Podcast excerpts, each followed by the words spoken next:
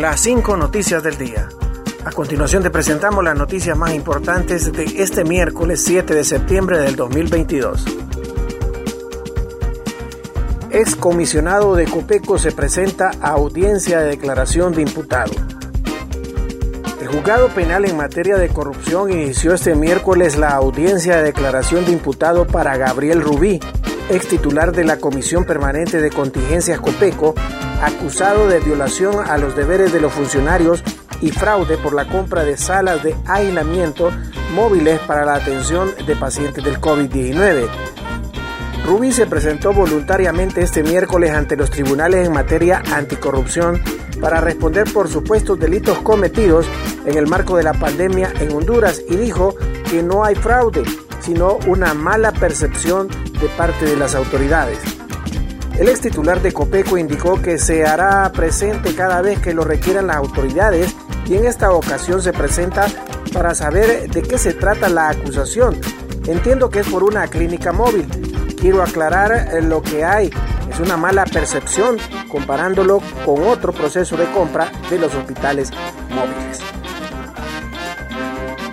Siguen allanamientos en busca de personas vinculadas a la trata en Isla de la Bahía.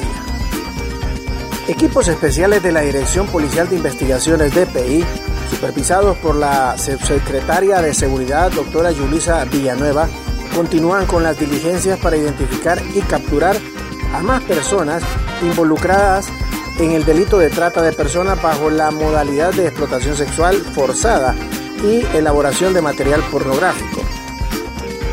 Coordinación con fiscales y jueces con competencia nacional en materia penal, se espera continuar con los allanamientos contra extranjeros que residen en sectores de islas de la bahía que estarían involucrados en este ilícito. La Policía Nacional tiene información que ciudadanos norteamericanos estarían promoviendo turismo sexual en el sector insular, que afecta a menores de edad a quienes estarían remunerando con dinero a cambio de encuentros sexuales. Continuamos con las noticias en las 5 noticias del día. Mil médicos esperan plazas permanentes. Unos mil médicos que han laborado en primera línea en atención a la pandemia del COVID-19 bajo la modalidad de contrato esperan por el nombramiento de sus plazas permanentes en los distintos hospitales del país, informó el vicepresidente del Colegio Médico de Honduras, Samuel Santos. En ese sentido, recordó que las protestas del personal médico y de enfermería se deben a que exigen sus derechos y la asignación de plazas. Según Santos, la comisión presidencial asignada para resolver la problemática tiene dos meses sin reunirse, por lo que el proceso está paralizado. Confirman fechas para el feriado morazánico en el sector público. La Secretaría de Gobernación y Justicia y Descentralización informó este miércoles que mediante decreto legislativo número 78-2015 de fecha 18 de agosto del 2015, a través del cual se ha trasladado con fines turísticos los feriados correspondientes a las festividades físicas del 3, 12 y 21 de octubre bajo la denominación feriado morazánico.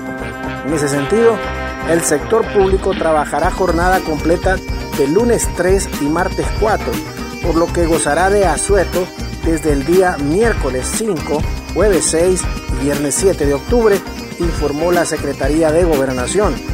Este feriado debe ser aplicado a partir del primer miércoles de octubre de cada año para los empleados públicos.